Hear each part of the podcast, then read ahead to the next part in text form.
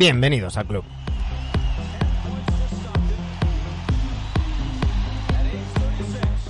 Aquí estamos de vuelta, hemos vuelto de nuestras vacaciones, estamos ya preparados para encarar este final de año.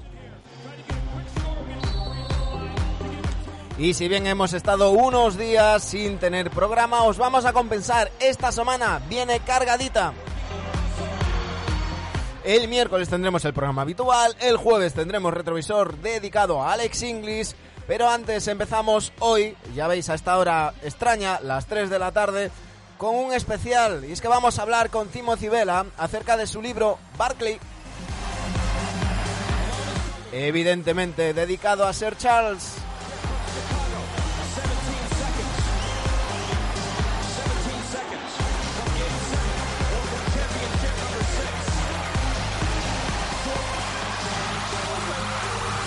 Aquí comienza el capítulo 485 de Neve Adictos.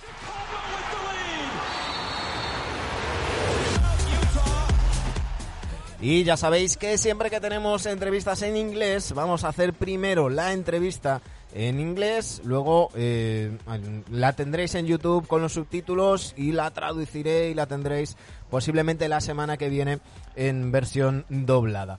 Hoy tenemos la suerte de contar con nosotros con Timothy Vela, que es eh, periodista del, del, Washington Post. Eh, hello, Tim. Hi. How's it going? All right. I I don't see you. Uh oh. Let's see if, if it's something wrong with my camera. Ah, there, there, you are. There, there we are. go. there we go. How are you? Great, great. I'm I'm a, I'm a little sad because, um, as I told you, I, I like to do the, this kind of interviews talking about books um, after reading the book. But uh, my my book, my Barkley, is is uh, I- think is coming um, uh, swimming across the ocean because until Fingers crossed. 15 January 15th it doesn't arrive. Oh man. But I think it's it's good to, to talk about it um, today as soon as possible because um, the the people that listen and, and watch us uh, can buy it and and, and get it uh, to to them, themselves or to give to, to the people. Um, um, I, I have to say hello to El Guaje, que is there in, in the chat. Uh, um, all the people there that want to ask something to Timothy, uh, you're you're free to to speak. Um, Timothy, um, Barkley, a biography about uh, Charles Barkley, very well known NBA player, a legend, and also uh, as a broadcaster, um, analyst, or kind of. we'll talk later. Uh, Kind of, yes. you have a lot to to to to talk about, a lot to write, and you did.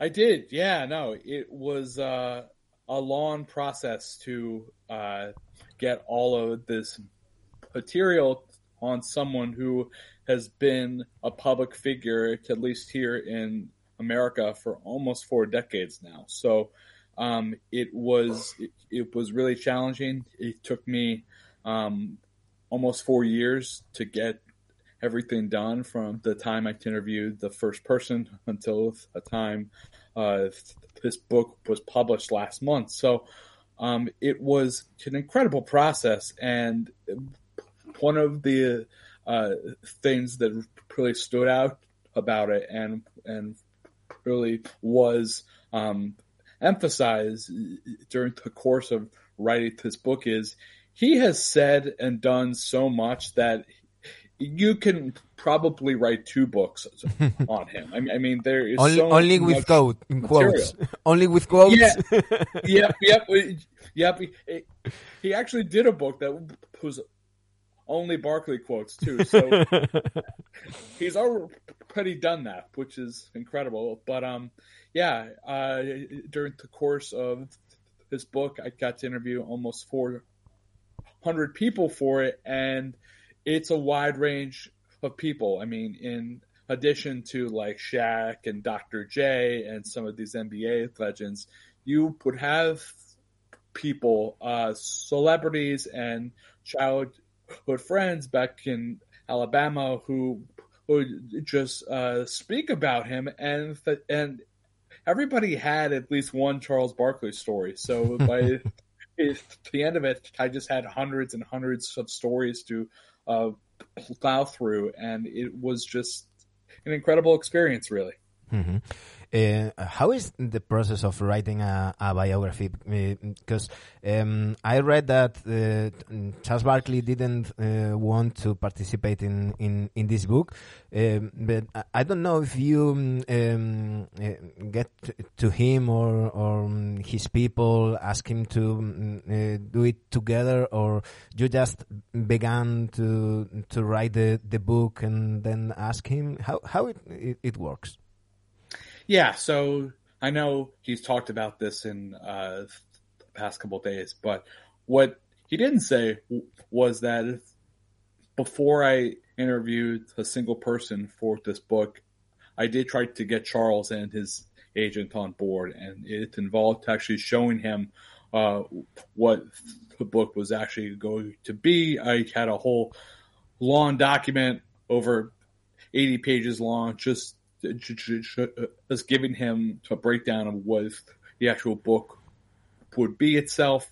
Um, him and his agent eventually said no, but in a respectful way. And I told them that this was going to be a very good book, and it would be even better if he was involved. And when he said no, I really made it a mission to want to make this the best book possible, even without him. And I do think um,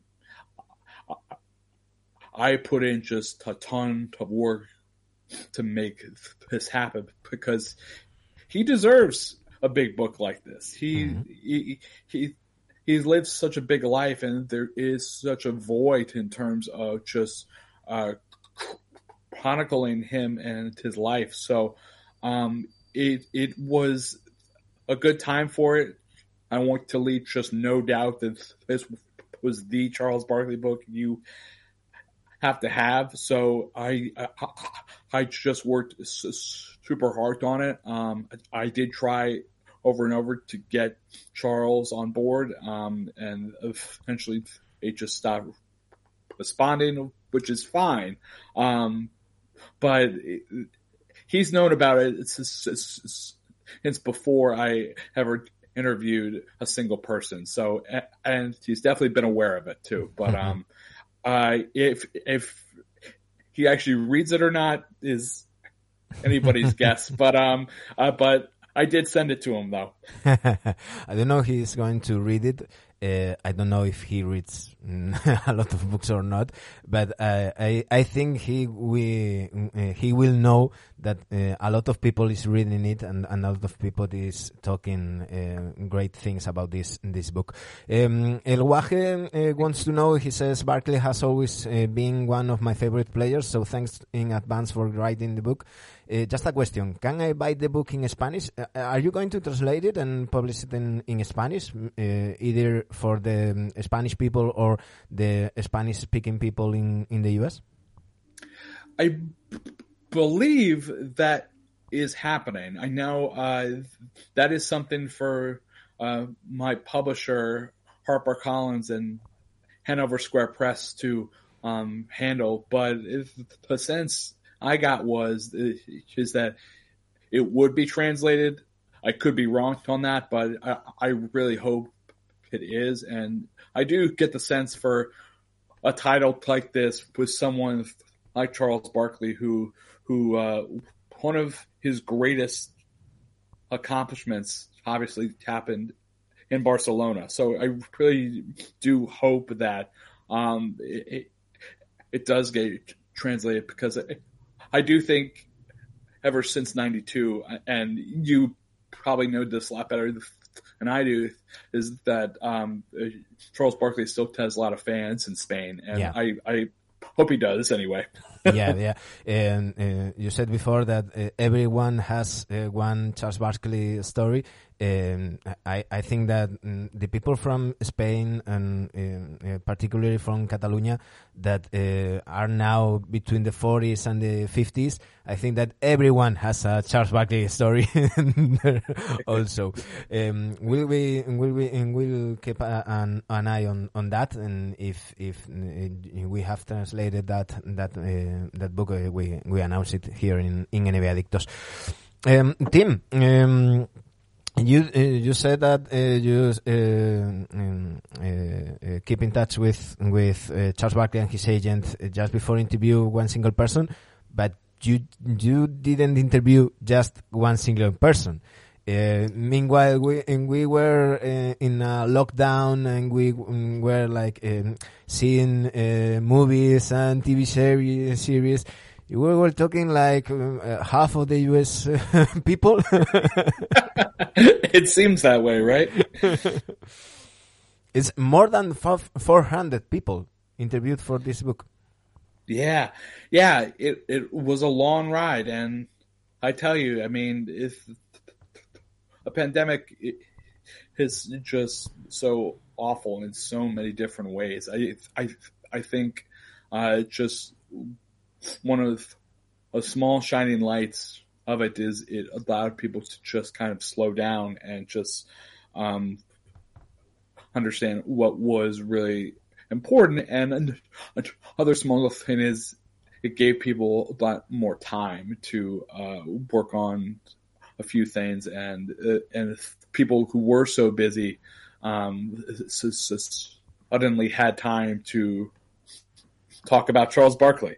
Um, so it was, uh, yeah, it, it, it was really interesting. Like when I would talk to these college basketball coaches here in America during uh, the big March Madness tournament, which was canceled um, in 2020, and all mm-hmm. of a mm-hmm. sudden you had the, these very big name coaches like uh, Coach K from Duke, who all of a sudden had all of this open time in March of all months, and and it was really stunning to, to see those coaches and some of the other uh, celebrities and just people in general who I spoke with who just wanted to talk about anything else uh, other than COVID, other than uh, just uh, the, the, this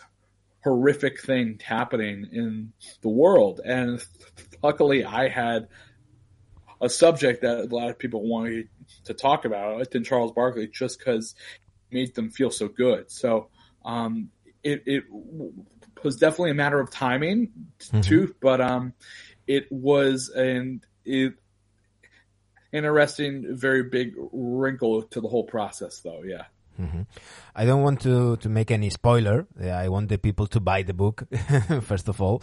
Uh, but um, there are um, some um, points that we have to talk when we talk about uh, Charles Barkley.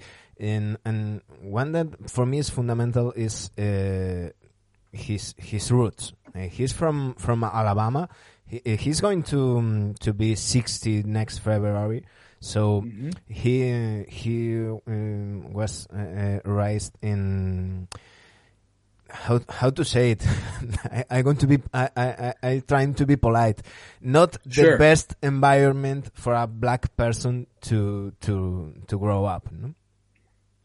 Yeah, I'd say that's mostly fair. I will say, um, yeah, he he grew up in a time in Alabama and in uh, America where uh, racism was still very, very high um, at a time when the schools were only desegregating, uh, but there was still a, lot of tension um, at a time when uh, these feelings of um, hate and uh, making black people feel uncomfortable was also high.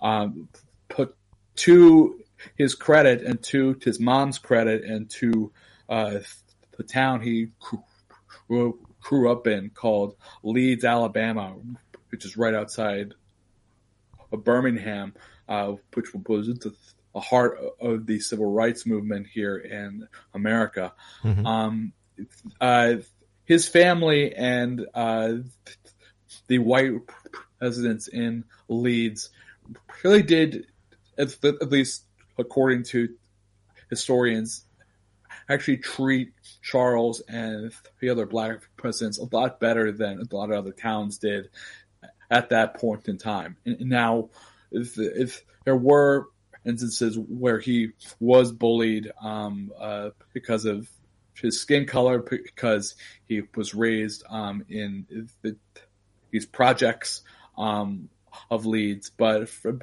but for the most part, he avoided it. Um, what he did not really avoid or could not overcome as a child, which is totally con- understandable, is that his father left him and his mom when he was only 13 months old.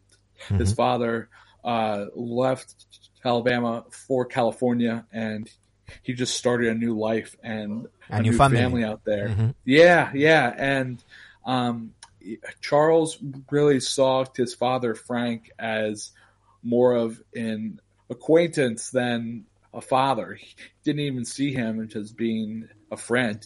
He just knew that this was a guy his mom was with, and uh, he just didn't see him or hear from from him that often. So, in addition to the racial tensions in that area at the time, and in addition to uh, uh, Charles growing up in a very poor part of town, he also had to deal with his father just never being Mhm. around, and that was um, a really challenging period. It's challenging for, for, for anyone, but especially a small child in an area like that in a time period like that. Mhm. And I think that uh, that explains uh, a lot of um, Charles Barkley's uh, character and and a lot of mm, mm, the things that we saw in his NBA uh, career. But um, before he started in, in, in the NBA, um, there is an uh, it's like a ur, uh, urban legend that says that uh, he didn't wanted to be drafted by the by the Sixers because he uh, was only going to make seventy five thousand dollars. And and the Sixers told told him uh, you have to be uh, below this weight and and he and his agent went uh, all night long drinking and and eating and uh, having breakfast and so he ended um, over that weight but the Sixers drafted uh, him anyway. Uh, do you have any anecdote of, of people that saw that that day? Yeah, it was a wild situation because if, like you uh, mentioned, when he was coming out of college at Auburn, he was one of the best college players in the entire country. He was going, going to be a top five pick in the NBA draft, and um, once he realized that the uh, uh, uh, Philadelphia 76ers only had so much money um, allocated for that draft pick, he Charles was infuriated. He was uh, really disappointed because, in his own words, he did not leave Auburn for seventy five thousand dollars, and two, he knew there were other teams in uh, with other draft picks that had more money that they could give him. So because we have to remember, Tim. Sorry that I, I cut you. We have to remember that then uh, we are talking about 1984. Uh, the rules uh, weren't as they are now. Now the draft picks they have um, the earnings according to the the draft pick. Then it, it didn't. Then they they have to adjust to the um, the salary cap that have that team. Yeah, yeah, no, it, it's true. It it was very different back then. So he he saw that and proceeded to just eat and eat and eat and and eat because he had already earned this reputation as being the round mound of rebounds, someone who who enjoyed eating pizza, someone who did not really care what he ate because he was a he was an anomaly. He was a physical freak in that he could still eat all of his food and yet still be an incredible basketball player at his size. And he wanted to prove a point that that he could still eat and eat, but still dominate. But he was hoping, he was praying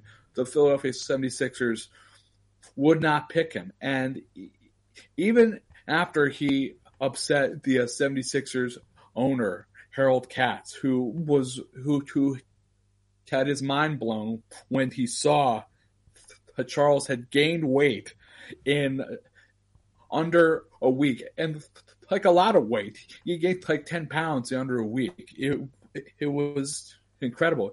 Even after that, Harold Katz, the uh, uh, Philadelphia owner, still had his heart set on Charles Barkley. And if you go back to the video of Charles getting picked, you can see on his face him just being really shocked and super disappointed that even after this eating binge he went on where he had the fattiest foods, the most, uh, he had all of his fast food. He had steaks. He had, he had pizzas. He had pancakes. he had everything even after all that, he still picked him, and he was really disappointed. But eventually, him and his agent were able to, to get him a contract that uh, totaled two million dollars, which was pretty good back then for uh, this is someone on a rookie contract. But that's how Charles was, though. Mm-hmm. We have some some images of of that night. Um, let me put it here for the people that, that uh, are watching. Uh, you can uh, tell he's not yep. happy. he's not he's happy. He's very upset. he's not happy for a, a, a guy that uh, that was uh, number um, four pick. Uh, also, he has he he was unlucky because it was that um, for me um, the the second best draft of all time, 84 after 96. Uh, because one year before or one year after, maybe he was number one or number two draft pick that night. But uh, we can we can understand better how um, Charles Barkley is and how Charles Barkley was um, uh, back back then. Um, he arrives uh, he arrived in the 76ers and uh, also in a moment I, I will say that also unlucky for him because the Sixers came uh, after um, winning the um, the um, the title uh, back in in in 80, in 83 um, they played the finals in 82 and and 80 the the bar was really high in that thing with Mo Malone, with uh, Dr. J, and and all the pressure was on the rookie.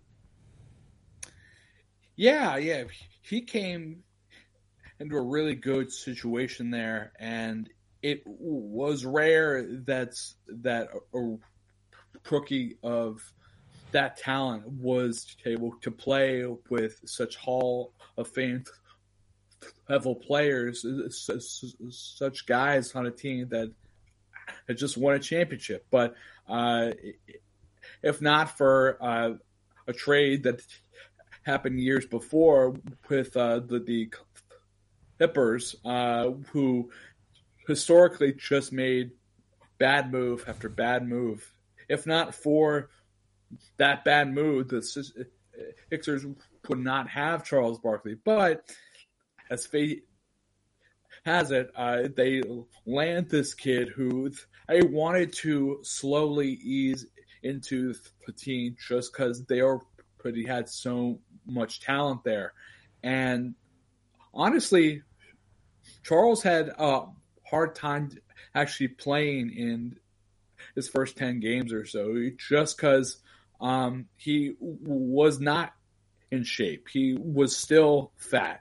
And if not for Moses Malone actually telling him that he was fat and lazy, um, Charles Barkley might not have turned it around as soon as he did because mm-hmm. once he started working out with Moses and he actually lived in the uh, same um, apartment building as Moses. Once he latched on to someone who he considered to actually be a father figure, he really turned it around in a, a, a way that if and shocked some of his coaches back then. And uh, you saw him just kind of uh, become this uh, six man, and, and then eventually he started next to Moses and Dr. J for, uh, in my money, one of the best backcourt, one of uh, the best front courts in NBA history. I mean, mm-hmm. you you got these guys who are all Hall of Famers and some of the best ever.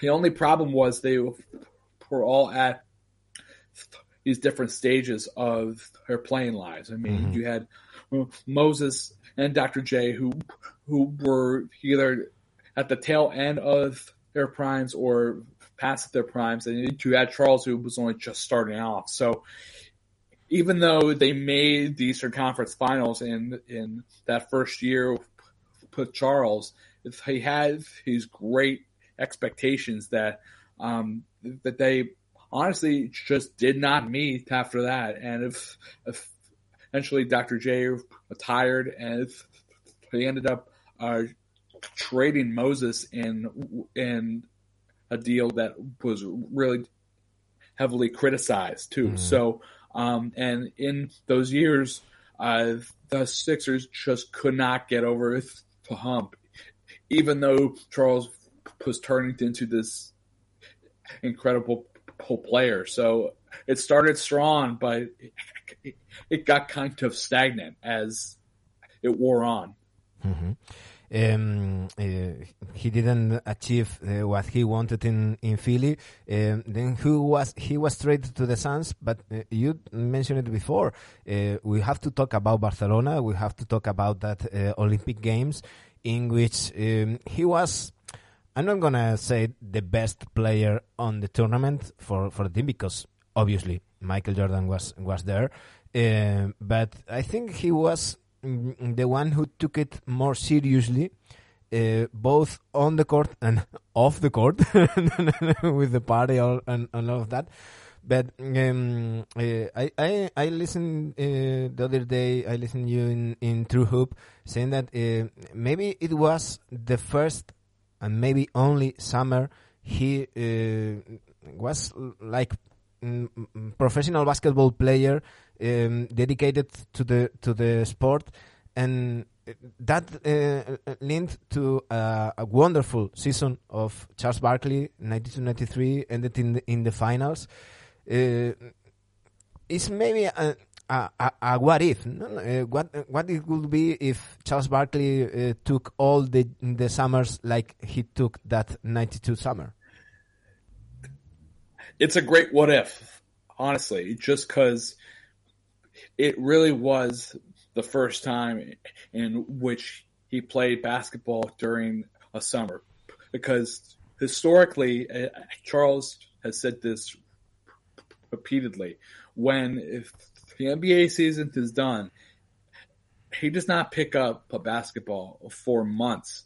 He goes golfing, he goes gambling, he goes fishing. He he does everything else not related to basketball in the summertime. And in put this opportunity in Barcelona, you we you saw that once he put his mind to it, and once he had a schedule like that, that there was no stopping Charles Barkley at all, mm-hmm. and it toward the end of the '92 Olympics, Chuck Daly, who was the head coach of that team, mm-hmm. actually told Charles that he was the second best player on that team, and and to Charles that was the biggest possible compliment back then, just because it was during a time period in that a lot of people still doubted Charles Barkley, and mm-hmm. if he could get to that level, he was also thought of as being a villain by some people because he accidentally spit on a small girl yeah. during a game. So the, the feelings uh, surrounding Charles Barkley back then were much much different than they are right now. So having that experience in Barcelona and just him dominating off the court and also being the most accessible athlete mm-hmm. off the court at night, signing autographs, taking photos, just walking around and enjoying everything. That really set him up for what you mentioned was his finest season that first season in Phoenix, in which he wins the MVP and goes to the NBA Finals against Michael. And mm-hmm. it really is an incredible what if if Charles dedicated himself in those summers to improving his game, to getting in good shape, to not having a ton of this available free time. If he did not have that, he could be talking about him in a different different sense in terms of um, his basketball legacy, mm-hmm. which is still an incredible one, even without that. So it really does speak to him. Mm-hmm. I, uh, I, I have the feeling that um, um, in the in, in Barcelona he felt that uh, he was admitted in in the in that top club. It seems like before the '92, he he was like the um, enfant terrible. Uh, that um, he he's like a, a, a, guy with great basketball um, um, fundamentals and and great potential, but it, it seems that he earned the respect of his peers in in, in Barcelona and I, I, think he he make the the next step. Um, uh, says that Barkley was the dream team's top scorer, and for, for, to me, the one who made the difference between the NBA and the rest of the world. Um, um, uh, Tim, True. whenever you have to to go, just uh, let me know, cut me, because I'm uh, I I could be five hours talking to you. so I'm good for now. Yeah, I'm good okay. for now. Okay, when I, uh, you're at home, so um, whenever you you want, you say, uh, "Manu, I have to go," and and we leave it there.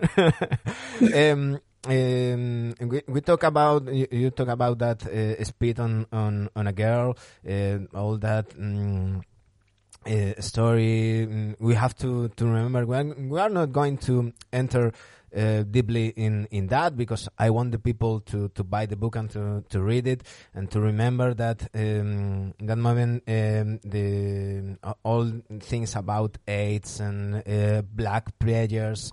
Um, mm, with Magic Johnson having AIDS and all that stuff, uh, it, it was a lot of noise surrounding Charles Barkley, uh, but he arrived to, to Phoenix.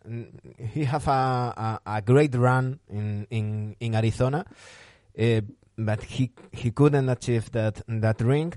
He tried later in, in Houston, but he he was um, dealing with, with health problems and, and and also his his weight. Um, we, we remember Charles Barkley as a guy with a lot of physical problems, but he managed to play more than a thousand NBA NBA games. Do you think that uh, if he played in or uh, he play in in nowadays NBA with uh, load management and all of that, uh, we could see uh, a, um, a longer or, or greater NBA career from Charles Barkley? Without a doubt, and I would say, and he he would definitely say this too, that he uh, he'd be a whole lot of pitcher too. His bank account would definitely benefit a lot more if he was actually playing right now. There's no doubt about that. Um, yeah, it, it, it, it's a good question just because when he started uh, uh, talking or he's teasing retirement in his second year in Phoenix. So from the, time he's he's playing in 1994 through to his last game in 2000, he's talking or he's teasing retirement. So the health issues, whether it be his elbow, his back, his leg, I mean, there were just so many health issues that popped up uh, f- for him over time. I do think if if there was more of an acceptance or an understanding of load management like you see today, that he could have played, you know, um, 17, 18, 19 seasons in, in the NBA. Um, would he have wanted that? I'm not sure, to be honest with you, just because even in his last five years in the NBA, everyone kind of pegged him as someone who would eventually go into broadcasting. So yeah. um, I don't know if he would have held off for uh, just being uh, not a good player just so he can keep playing. He said that his time and time again that once he stopped being a great player and started to actually just be another guy out there, mm-hmm. it, it, it, it really did change his perspective on a lot of things and how long do you want to actually keep playing for. So even if he has a chance to play longer, I'm not sure he would actually take it just because he had such a high standard for himself that he knew once it once he did below that in Houston that um, it was time. Mm-hmm. Uh, it, it, it, if he actually played now, I do think he he could be a good small ball five. But if you remember, though, he was a terrible th- three point shooter, though, too. Yeah. So um, so he would have to improve that. But yeah, it, it would be super cool seeing a prime Charles Barkley just actually doing what someone like Zion is doing right now because I do think that's probably the closest this comp in terms of talent and body structure. Yeah, I was thinking about Zion too, because um, um, when when we had uh, uh, George George Morrison on, on the show, um, he told us that uh, if all that big men that cannot shoot threes in the 80s uh, played nowadays, they will train uh, the three point shooting so they will improve and and it will be it will be different. But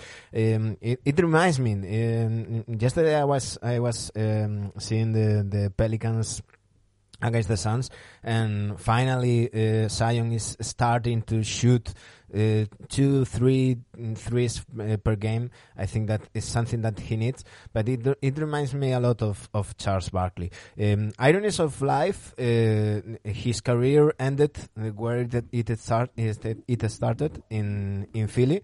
He injured um, severely, and but he he managed to play another minutes in the final game because he didn't want to the people to remember him the the last game injured.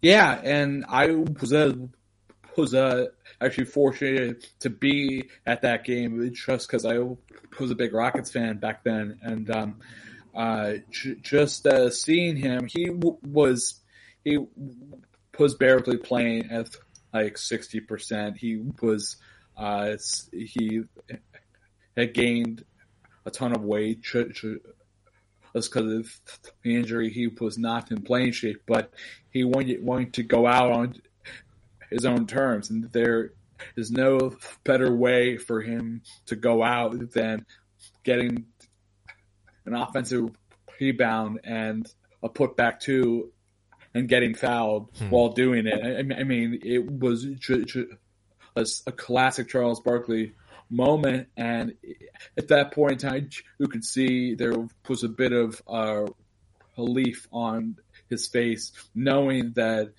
his final moment was not him actually grabbing his leg in Philadelphia uh, and just wincing, just knowing his NBA playing life was over. Mm-hmm. Instead, it it was hearing fifteen thousand fans in Houston just showing their appreciation for a guy who they once hated, but by the end of it, they just adored Charles. So it was really cool to see that he needed uh, a closure there uh, because if not, he could have just kept playing, but he it would not have meant as much to him if he uh, did not get that final moment in Houston where he played a few minutes and just had to get that rebound, mm-hmm. had to get that layup. He just needed that moment, and once he got that moment, um, he felt okay stepping away then. Mm-hmm. Uh, El Guaje says, uh, perhaps I'm blinded by affection. He's a, a Spurs uh, die-hard fan. In this observation, but I think uh, I see similarities between Charles and Keldon Johnson. I think he's a little too blinded. I tend to agree, uh, but it's, it's, Keldon's a good player who's got hopefully a good future. But yeah, I, I, I do think he would have to do a lot to uh, uh, get to where Charles did. I mean, I mean, when, when Charles came out, he was uh, really an anomaly in a lot of ways, but mm-hmm. but specifically seeing someone who was that large and was also that short at power forward too. I know he called himself six six, but he was really like six four and a half. To, to see someone like that should just be able to uh, dominate guys who are six nine, six ten, six eleven, seven feet tall, and do it so consistently and so well for uh, 15, 16 years. I don't know if you're ever going to see that again from that position, just mm-hmm. ever. Um, and so, and that's part of what makes his place in NBA history so special. His rebounding, his scoring, um, and just one of the biggest personalities ever. So he really was uh, a total package and unique to the NBA forever. So it's hard for, for anyone to uh, um, step up to that. um, we we Let alone Keldon Johnson. yeah, I love him too, um, uh, and and even love more uh, uh, El Guaje. Um, we talk about the NBA career of um, Charles Barkley. Now we have to talk about the part of the career of Barkley that I don't like so much. Is his media career in broadcasting. Uh, um, Coach Thorpe, David Thorpe, always says that the work of the um, uh, general managers is not winning titles, is keeping his jo- uh, his job, their jobs. Um, I think that what Charles Barkley does in in the media uh, is is the same. Uh, he says whatever he needs to say in order to keep his job, and he's doing fine because uh, we know how how uh, many millions are going to pay him for the next ten years. Yeah, I mean, once he got into broadcasting and just evolutionized um, what it meant meant to be a sports studio show, there was no turning back. There wave that genie was going to go back in its bottle just because you saw something on the studio show you had never seen before. And Charles just talking honestly about guys who he just got done playing with. You so you so often see former players or former coaches um, just not speak with as much honesty on guys because they still want jobs in the NBA. He's done the exact opposite in that in the, that there is no filter and he's just going to uh, uh, give his opinions. A lot of which can be wrong, by the way. He is wrong on of the stuff, but he does it with so much conviction and he does it with a good heart that we're okay if he criticizes our favorite team or or favorite player. Um, and you see other studio shows trying to match this, namely with ESPN, with uh, Stephen A. Smith, and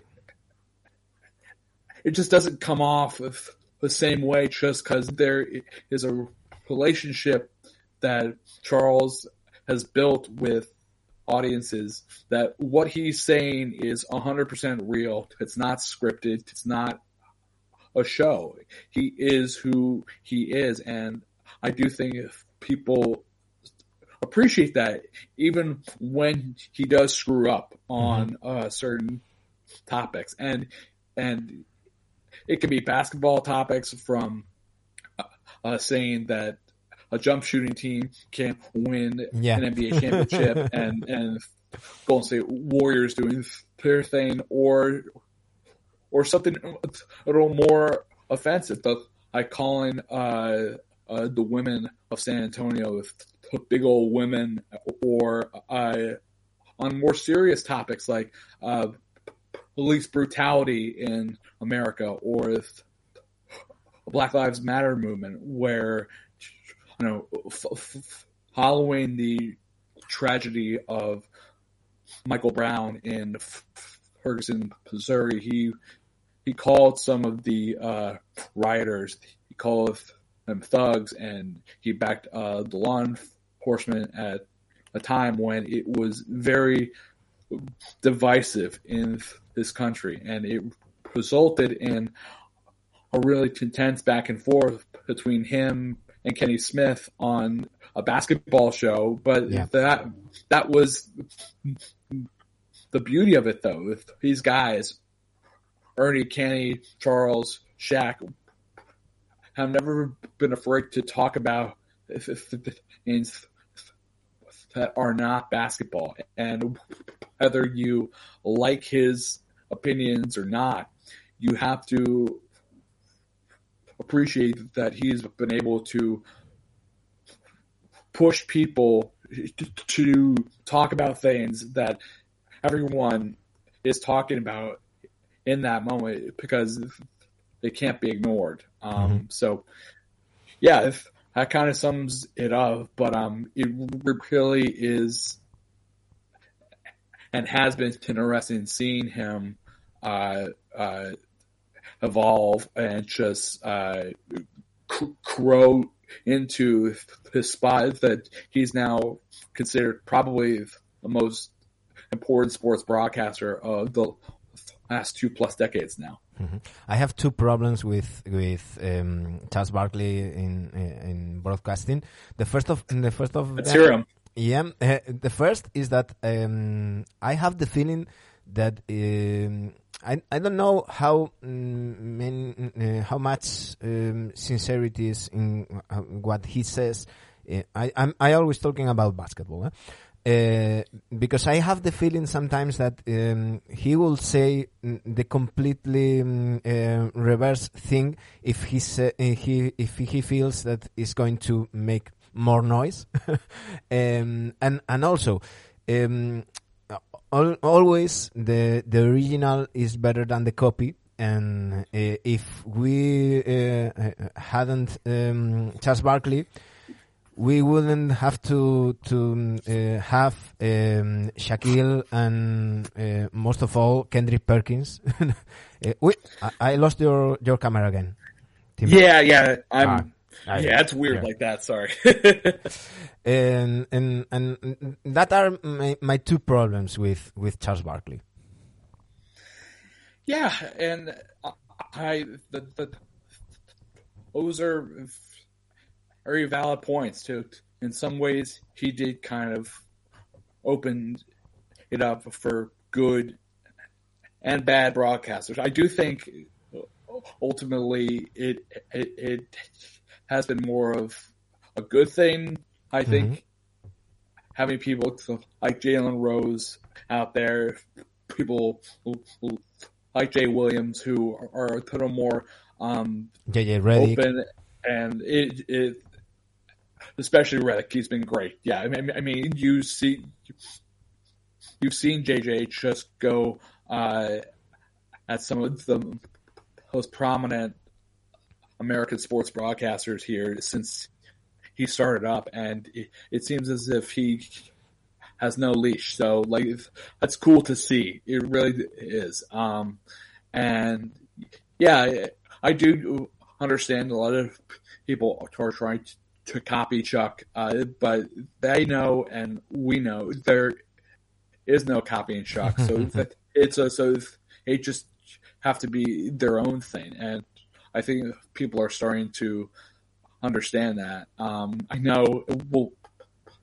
and I talked to Shaq for this book. He told me specifically how when he was talking with ESPN for uh, possibly going there, he uh, indicated that he was told that he should be more like Charles Barkley. So when he got to TNT, he took that advice and tried to be like Charles when one, they already had Charles Barkley, and two, the, the, they signed Shaq to be Shaq. And yeah. once he understood that, and once he uh, realized that, he got so much better on air, and he he contributed to what was already a great show, and just made it even better. So, um, the, the, the whole point is there is no imitating Charles Barkley because mm-hmm. it's going to fail. the, the, one and only Charles Barkley. Uh, although we have uh, a second coming, uh, Draymond Green is coming. he will oh, be. Boy. Uh, there you have another book for a couple of oh, years. Oh he's he's he's great. He's great. Um, Tim, it, it's it's it's been a pleasure having you in NBA Adictos. Um, you all can buy Barkley. Uh, a biography. Um, you have it in in Amazon, and and, and we hope uh, soon in in Spanish. And uh, just let me know whenever you you know if if it's going um, uh, to be translated, and we'll we will comment it in in the in the show and I uh, definitely will. I, I I hope you you've been comfortable. Uh, it, it's been great talking to you. This is your home, so whenever you want, you will be welcome. It, it's a great home. So uh, thank you so much again. I really enjoyed it. Uh, it just it really speaks to uh, how incredible and how amazing basketball is that I can be here in America just talking to you in Spain and just uh, talking about Charles Barkley. So if this is really super cool. Thank you again. He he he is guilty of making a lot of NBA addicts. Is our and is the name of of our show. And uh, El Guaje said, "Regards, Tim. Uh, you can follow Tim uh, Timothy Bella in uh, on Twitter, Washington Post, and we will follow your steps."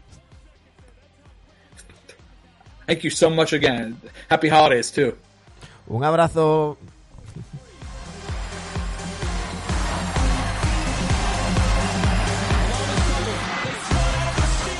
Hasta aquí la entrevista con Timothy Vela. Esperemos que os haya gustado. Ya sabéis, comprad Barkley, la biografía de Sir Charles. Volvemos mañana. Un saludo.